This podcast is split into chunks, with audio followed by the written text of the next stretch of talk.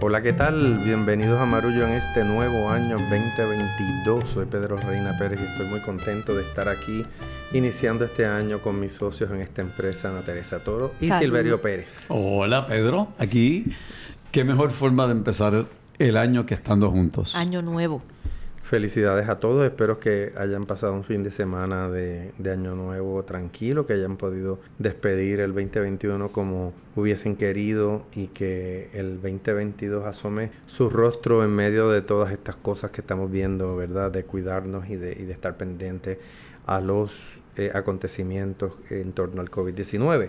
No obstante, queremos empezar hablando un poco de qué anticipamos de este año 2022 y qué cosas, eh, ¿verdad? Vimos en el 2021 que sirven un poco de, de plataforma para mirar al nuevo año. ¿Quién quiere comenzar? Yo tengo una preocupación de que el 2022 en los Estados Unidos va a ser año de elecciones. De la legislativa.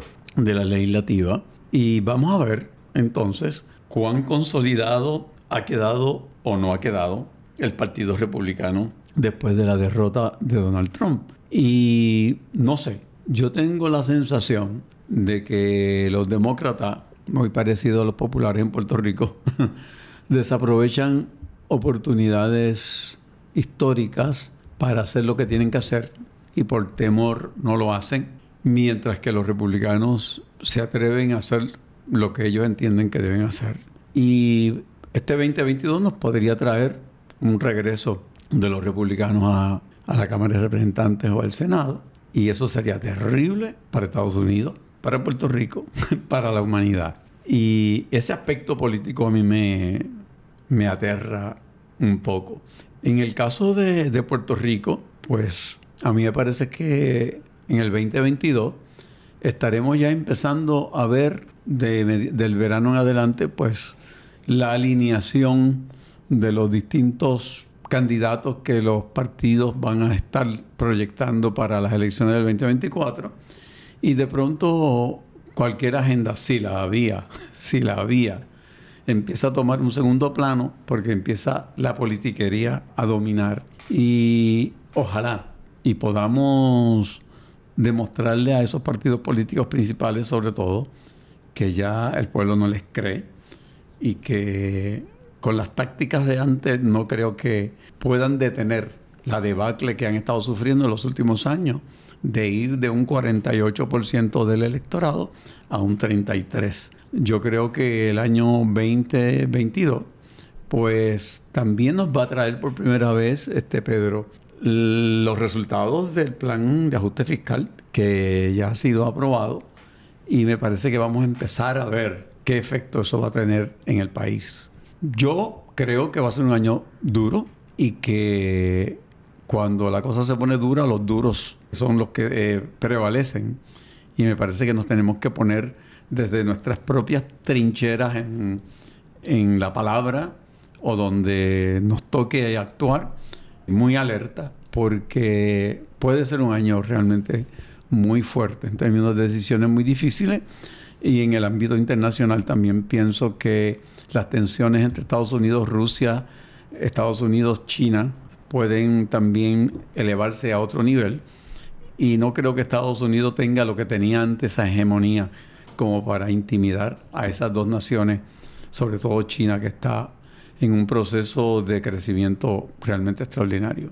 Sí, no, a mí me, me aterra mucho en este año lo que decida la Corte Suprema de los Estados Unidos con el tema del aborto, eh, la posibilidad de echar para atrás, que fue un, triunfo histórico en el famoso caso Roe v. Wade.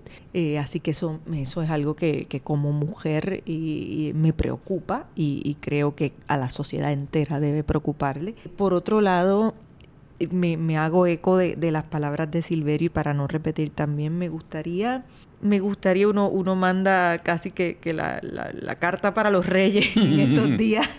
Así que me gustaría ver en los medios de comunicación, además de, lo que me preocupa de ese caso, pensando en, otras cosas y ampliando un poquito la conversación, trayéndola también a lo, a lo puertorriqueño, a mí me gustaría ver más diversidad en los rostros eh, que observan al país en los medios de comunicación. Para mí ha sido muy bochornoso ver cómo muchísimos de los personajes del chat eh, hoy día se jactan de analistas en los medios y, sientan la pauta de lo que tienen que, discutirse y, demuestran eh, lo que demostraron en ese chat, que viven en un mundo sin consecuencias porque, porque tienen acceso al poder y eso me parece terrible, así que sería importante ver otras personas ahí. Nosotros seguiremos haciéndolo desde este espacio, pero creo que debiera en espacios de mayor prominencia eh, cambiar esto. Me gustaría desacelerar, me gustaría que los niños y las niñas pudieran estar en las escuelas bien, que el tema de, de, del rezago académico se pudiera eh, comenzar a atender, porque son generaciones enteras las que están perdiendo acceso, perdiendo estamina para, para lograr un futuro mejor. Me gustaría ver más, digamos, no, no facilidad, eh, más caminos abiertos para que gente que quiera vivir en Puerto Rico y, hacer sus emprendimientos económicos en Puerto Rico lo pueda hacer sin tanta traba. Me gustaría ver mayor fiscalización de las leyes que permiten a otras personas que, que continúen lo que ocurre en todas las colonias, que es esa cultura de explotación. Me gustaría ver menos autoproclamados reyes y más gente que, que, siga, digamos. Menos pastores y más. Exacto, y más gente que, que digamos, que, que, que entienda que, que no tiene sentido ningún reinado si no hay un lugar propio sobre el cual reinar y esa apropiación del país eh, desde los espacios públicos, desde las instituciones que hay que limpiar de tanta cocha, cochambra y suciedad. Y por último, en estos días quería escribir algo, no sé si, si lo voy a lograr, pero porque todavía no tengo cuido. ya, ya mismo vuelve el cuido, pero mientras tanto. Eh, pero, pero he estado articulando una idea que yo creo que la hemos más o menos compartido y discutido aquí antes. Y es una idea que, que tiene que ver con que faltan muchas cosas, faltan muchas voluntades, faltan estructuras. Sobre todo voluntad. Faltan, faltan muchas cosas, pero entre todas esas cosas que faltan, aquí también hay una profunda falta de amor. Porque por un lado sí hay, hay lo que hemos definido aquí muchas veces como un diseño estructurado para desarticular nuestro país. O sea, hay una cosa que es por diseño, pero también hay una cosa que tiene que ver con, con desidia y abandono y con falta de amor. Y cada vez que colocamos en una posición de poder a alguien que no tiene compromiso con el país, que no siente amor por el país, que no siente la, el, amor es una gran fuerza política. Entonces hay gente que no, que no ama al país. Por otro lado, hay gente que se mata, da golpes de pecho diciendo lo mucho que aman a Puerto Rico, pero no aman a los puertorriqueños. Y, quisieran un Puerto Rico sin puertorriqueños, como, como lo vimos en el chat. Entonces, eh, me gustaría una especie de, renovación de los votos de amor con respecto al país, porque va a hacer falta mucho amor para, para rescatar lo que tenemos. Hay veces que para uno amar tiene que conocer. Exactamente. Y entonces yo mientras más estudio y más descubro cosas de mi país, más lo amo. Y yo creo que tú dijiste en una ocasión que muchos de estos gobernantes y estos políticos no conocen el país que, gobiernan. Entonces no pueden amar ese país que no conocen. Y desgraciadamente tenemos que, reflexionar sobre eso que tú planteas, porque coincido en que hay una gran falta de amor por el país. Yo creo que ambos tocan temas que, ciertamente van a llenar la agenda en este año que comienza. Creo que la posibilidad de que el caso de Robert Wade sea eliminado, ¿verdad?, por la Corte Suprema de Estados Unidos va, va a mover el debate del aborto a otra cancha. Yo por otro lado pienso que si la Corte Suprema, ¿verdad?, se, se arriesga a eliminar esa decisión y que esa sea, la ley que prevalezca la decisión del Tribunal Supremo según decidió aquel caso en 1973, van a pasar varias cosas. Uno, los legisladores van a tener que asumir responsabilidad por las leyes en sus respectivos estados. Hay como 22 estados de Estados Unidos que ya tienen leyes automáticas. Si algún día eh, Roe versus Wade es eliminada, esas leyes ya están en lugar y automáticamente van a ser ilegal el aborto punto, como en 22 de los 50 estados de Estados Unidos. Sin embargo, la jueza Ruth Bader Ginsburg en algún momento dijo que Roe vs. Wade eh, era, ¿verdad? La ley, eh, esa es la decisión que prevalecía, pero reconocía que En un mundo ideal el tema del aborto se tenía que resolver a nivel de legislatura, no a nivel del, del tribunal. Ella no era ingenua en ese sentido. Y creo que si eso ocurre, que podría ocurrir cuando termine el término de la Corte entre mayo y junio, porque se sabe que va a ser una decisión controversial, eso va a ser un gran agente movilizador en los estados que podría llevar a la gente entonces a prestarle atención y a participar en unas elecciones legislativas que tradicionalmente ven una participación menor que las elecciones generales. Yo personalmente creo que, ¿verdad? Roe versus Wade es una ley que permite que las mujeres escojan y que tengan acceso. Y creo que al final es una decisión individual.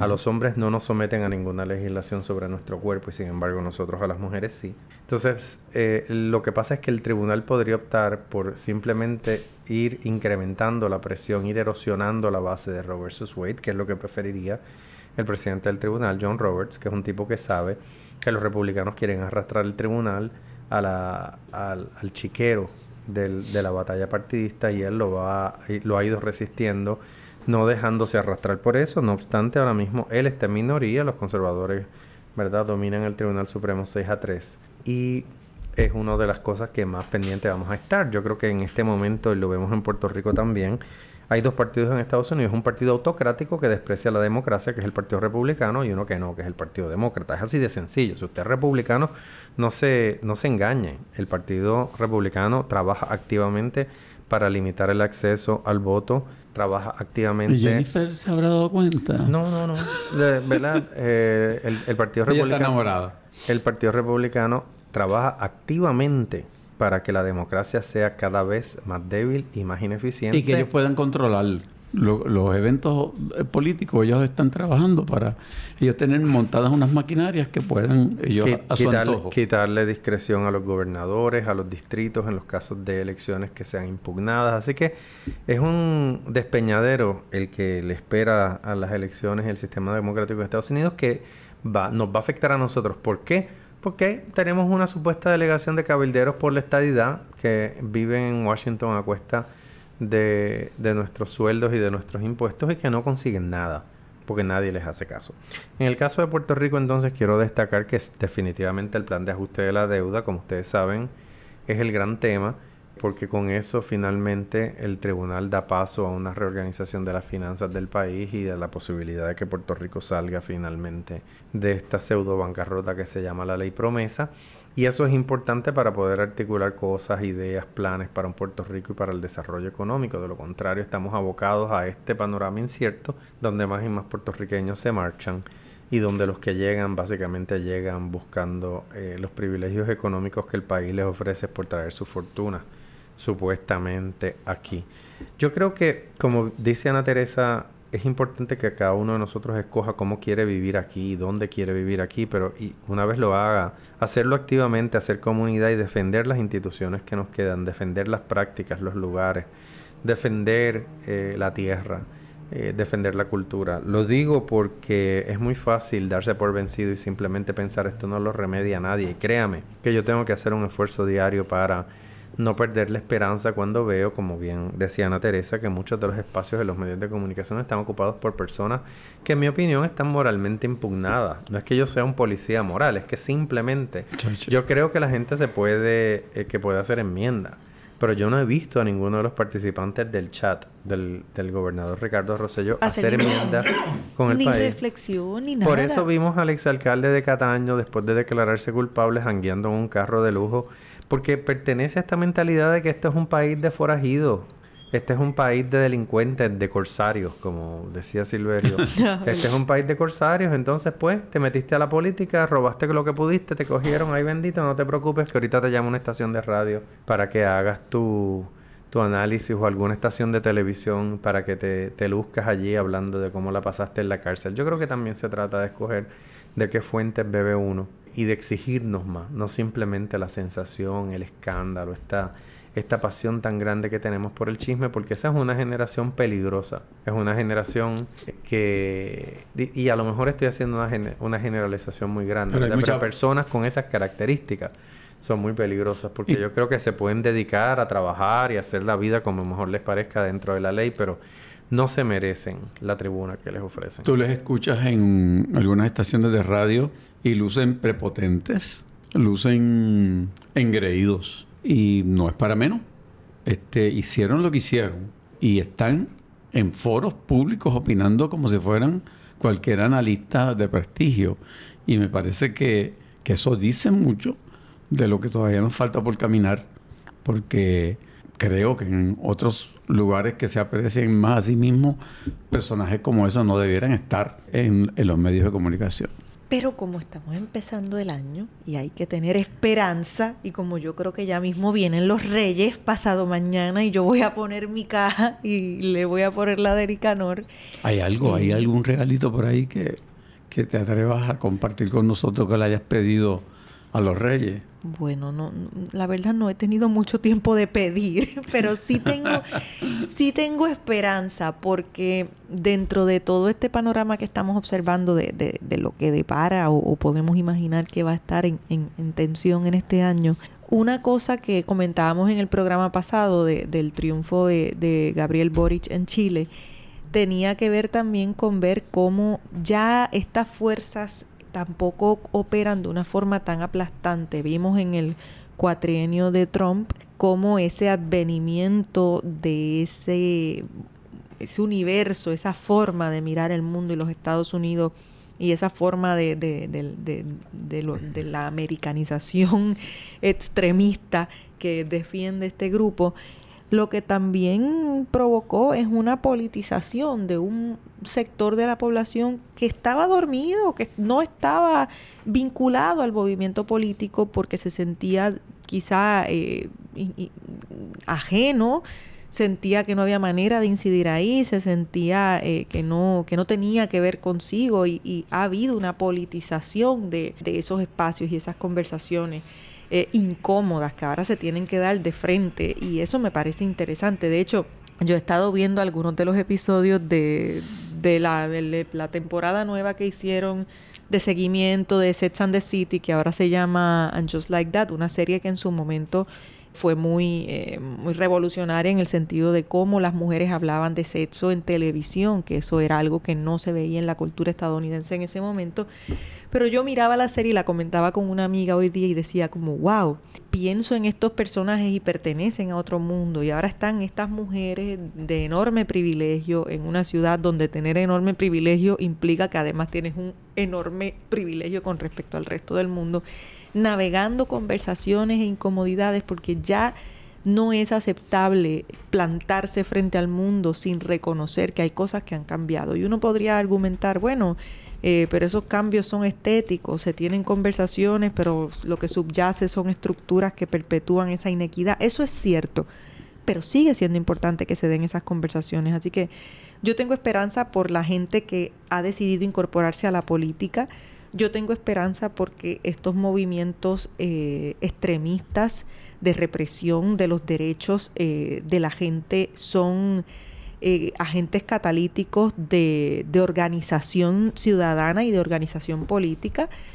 y, tengo esperanza en, la gente joven que, hace rato que ha rediseñado un mundo con otros valores y que muchos de esos valores ojalá podamos acogerlos y, vengan a salvarnos y a liberarnos un poquito más, que falta que nos hace. bueno, cuando volvamos de la pausa, hablamos de una película que está dando mucho de qué hablar. Quédense ahí mismo, no se vayan, que regresamos enseguida. Esto es Marullo.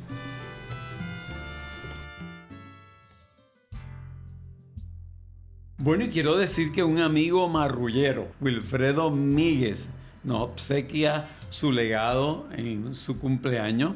Quiero decir que mi Wilfredo Míguez es abogado y contador público de profesión, pero toca la trompeta y escribe libros también. Y hoy, por motivo de su llegada al séptimo piso, ya yo llegué y es chévere. Quiere regalarnos su música y sus libros. Así que escucha y deleítate con su música a través de Spotify Aquí podrás disfrutar gratuitamente de los discos Fiesta, Mona Lisa y I Love Paris, cada uno con 10 extraordinarias piezas musicales, con una calidad narrativa envidiable y voz literaria de gran elocuencia, muy cercana a la de los jóvenes actuales.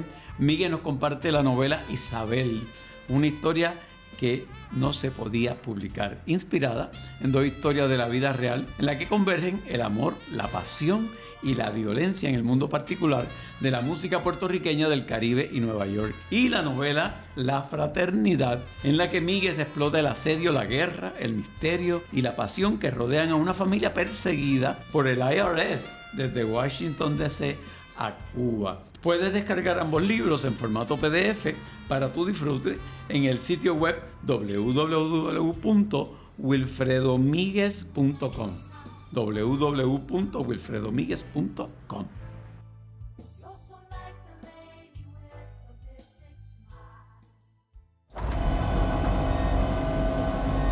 This is not real. This is not real. This is not real. This isn't happening. Kate, uh, tell me this isn't really happening. I hear there's uh, something you don't like the looks of. We discovered a very large comet. Oh, good for you. It's headed directly towards Earth. This comet is what we call a planet killer. At this exact moment, I say we sit tight and assess. Sit tight and assess? Sit tight. and then assess. The sit tight part comes first, then you got to digest it. That's the assessment period. This is the worst news in the history of humanity. He just blew us off. What are we gonna do? We have to release the information. So we just leak it. Our guests today have made a pretty big discovery in space. Bueno, regresamos de la pausa aquí en Marullo y en esta parte pues Pedro había prometido que hablaríamos de una película que ha provocado muchos comentarios por muchas personas que han mirado esta película Don't Look Up como un reflejo de este mundo que estamos viviendo absurdo, ¿no? Yo, junto con Jessica, vimos la primera parte de la película, no, no la hemos terminado. Inicialmente yo, por venir del, del sector científico, pues yo como que me apegaba un poco a que la película fuera de un contenido más científico y de pronto cuando vi que, que era más parodia y más tendiente a la sátira, pues un poco que me, como que me decepcioné, pero me parece que por lo que he leído de las personas que la terminaron de ver, esa mirada de humor negro que tiene la película también es un reflejo de los tiempos absurdos que vivimos cuando Donald Trump y lo que vivimos en nuestro país en este momento, donde un asunto tan serio como es el que la humanidad está en peligro, como ha sido el asunto del COVID, todavía haya personas que puedan s- seguir elaborando teorías de conspiración y cosas que, le parecen a uno total y absolutamente absurdo. O sea que, en, cierta forma, la sátira o la mirada satírica de la película tiene una razón de ser por lo que estamos viviendo todos los días en nuestro país, en los Estados Unidos. Se trata de una película que está en Netflix y entre otros está pro- protagonizada por Meryl Streep, Leonardo DiCaprio y Jennifer Lawrence. La trama propone que un- dos científicos descubren que hay un asteroide que se dirige hacia la Tierra, un cometa, y que, y que ese, ese cometa se dirige a la Tierra y supone un impacto de tal magnitud que va a acabar con la población humana, así que con la vida en el planeta, punto. Y entonces la película trata de cómo ellos le llevan ese conocimiento al gobierno y cómo reacciona el gobierno ante esta noticia, no solamente cuestionando a los científicos, sino preguntándose cómo lo pueden utilizar para adelantar sus objetivos políticos partidistas. La película es de lo más divertida porque es sátira, es parodia, es seria y es patética a la misma vez. La, gente- ah, eh, eh, la crítica no ha sido generosa con ella. A mí me gustó mucho, pero eh, Arturo Pérez Reverte la semana pasada hizo un tweet que dice, acabo de ver eh, Don't Look Up y me ha gustado mucho. Nunca creí que podría disfrutar tanto mientras el mundo se va al carajo. Ah, mira, la verdad que yo las opiniones de Pérez Reverte hace mucho tiempo que las tengo en Te mute. Que me reverten. las tengo en mute porque el señor, la verdad, no ha sabido adaptarse al mundo contemporáneo. Tiene unos valores un poquito medievales que ya como que no nos funcionan muy bien. Yo, yo lo defiendo como uno de mis escritores preferidos. Yo sé, Pedro, tendremos esa batalla hasta la muerte. Pero, pero estoy de acuerdo con él. Es, es impresionante ver la película. Uno no sabe si reír o llorar, porque en la película los protagonistas, algunos sucumben a las presiones y al poder pero ante la posibilidad de un cataclisma como podría ser una nueva pandemia o el cambio climático, pensaríamos que, el, que, el, que la política y los políticos serían más sensibles a lo que la ciencia les propone, eh, pero no, se vuelve todo como tremendamente transaccional, se vuelve algo de ¿qué le puedo sacar a esto? La última la paga el diablo y si se acabó el mundo, pues nos fuimos. Sí, no, a mí, a mí me, me ha gustado, a mí me interesó mucho los personajes de los científicos eh, y, y, su proyección en los medios de comunicación, o sea... Ese talk show donde ese momento... Eh, es es un talk show de todos los que hay en Estados Unidos, en Puerto Rico. Claro, entonces manténlo eh, depresivo pero upbeat. Eh, de pronto, y me, y me hizo pensar que fue una cosa que hablamos y que, que yo, yo no, no sabía ese dato. Creo que, que alguna vez lo, no sé si lo comentamos fuera del podcast o dentro del podcast, pero en una ocasión a mí me, me, sorprendió mucho. Yo estaba oyendo una historia acerca del libro eh, sobre, sobre el tema del, del cambio climático, All We Can Save, donde la puertorriqueña Christine Nieves que, en una ocasión estuvo con nosotros, tiene un ensayo en ese libro. Y, en ese, y, una de las, de las editoras del libro hablaba en alguna ocasión que yo estaba escuchando acerca de cómo se cambió el, el concepto calentamiento global por cambio climático, porque cambio climático era más manejable, era como una más marca. Friendly, más friendly. Era más friendly. Y calentamiento global, que realmente es lo que está pasando, que nos vamos a hervir, eh, nos vamos a freír como un huevo frito, pues era muy agobiante. Entonces, incluso eh, gente que, que desde el activismo que quiere llamar esa voz de alerta se encuentra encuentra con este tipo de retos. Entonces, cuando veo la escena con la presidenta que empiezan a buscar un, refraseo de la catástrofe para que no suene tan terrible, me, hizo pensar en eso y me hizo pensar en cómo seguimos esto, pues ablandando el horror para, para, para hacerlo más tolerable y por un lado digo, bueno, eso es una casi un mecanismo de supervivencia, también es interesante la, esa misma escena en la que ellos dicen, ay no, pero es que aquí todas las semanas viene alguien con una calamidad. O sea, también hay un archivo de calamidades en la forma en cómo hemos tratado otras cosas y la gradación que le hemos dado a otras cosas que cuando viene algo realmente terrible, pues, pues de pronto estamos desprovistos de vocabulario para, para nombrarlo y por supuesto de herramientas sociales para atenderlo. A mí me hubiese gustado que ese personaje de la presidenta fuera un presidente porque presentar a una mujer presidenta con esa liviandad y esa superficialidad no me parece a mí afín a lo que conozco de mujeres líderes que podrían estar en posición de ocupar la presidencia. Me parece más de títeres como, como Donald Trump y me parece que hubiese sido más justo eso. Lo otro que quiero decir sobre, sobre esta película es que eh, la misma película de pronto se convierte también en un drama externo cuando Jennifer Lawrence eh, afirmó que a ella, siendo la protagonista de la película, se le pagaron 4 millones de dólares menos que a Leonardo DiCaprio.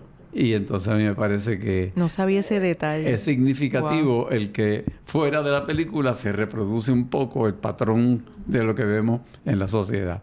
Bueno, yo les propongo que ustedes, querida audiencia, vayan y lo vean. Este 2022 todavía nos quedan algunos días de vacaciones antes de que emprendamos el laburo, como dicen los argentinos, el trabajo cotidiano. Así que vayan y, y véanla en Netflix o, donde usted prefiera verla. Nosotros Creo que está en Netflix porque es producción de Netflix. sí, está en salas también, me parece, en ah, algunas. Ha estado en las dos. Eh, así que nada, con eso vamos dándole clausura a este primer episodio del 2022, dándole las gracias por escucharnos. Particularmente queremos mandarle un saludo a nuestros auspiciadores de Patreon que hacen posible con sus contribuciones este podcast. Si usted quiere unirse al grupo de mecenas de Patreon, vaya a www.patreon.com diagonal marullo y escoja la manera en que quiere contribuir con nosotros, que la producción a cambio le, dará acceso a un contenido exclusivo para nuestros mecenas y también unas entregas regulares de material que, que vamos haciendo y que compartimos con ellos exclusivamente. Mientras tanto, creo que nos toca despedirnos hasta la semana que viene. Y decirle a la gente que si van a hacer regalos, regalen libros y que Flora Animal es un excelente regalo, de verdad que sí. Y Silverio, ¿cuándo viene esa próxima edición? Porque estás agotado, o sea, estás agotado, cuéntanos. Yo espero que ya haya llegado eh, la nueva edición de Viajes, Palabras y Balas. Así que ahí hay otro excelente regalo para, para, para estos días de Reyes y a rellar, a, a, defender nuestra tradición, a celebrar que en nuestro país es donde los reyes son además santos, una cosa muy propia, muy nuestra, y a defender esa ilusión y a contarle a los niños que que miren para arriba, no buscando un meteorito, buscando las tres estrellas de esos reyes que vienen muy pronto. Qué bien. Y que busquen su hierba. Que busquen su hierba, la de su predilección, por supuesto, cada cual allá con su... Ya hay una clínica en cada esquina. Claro, sí, sí. Sí, sí. Las cajas de zapatos llenas de hierba para los reyes. También en el campo pueden ir a buscar con un machete, una...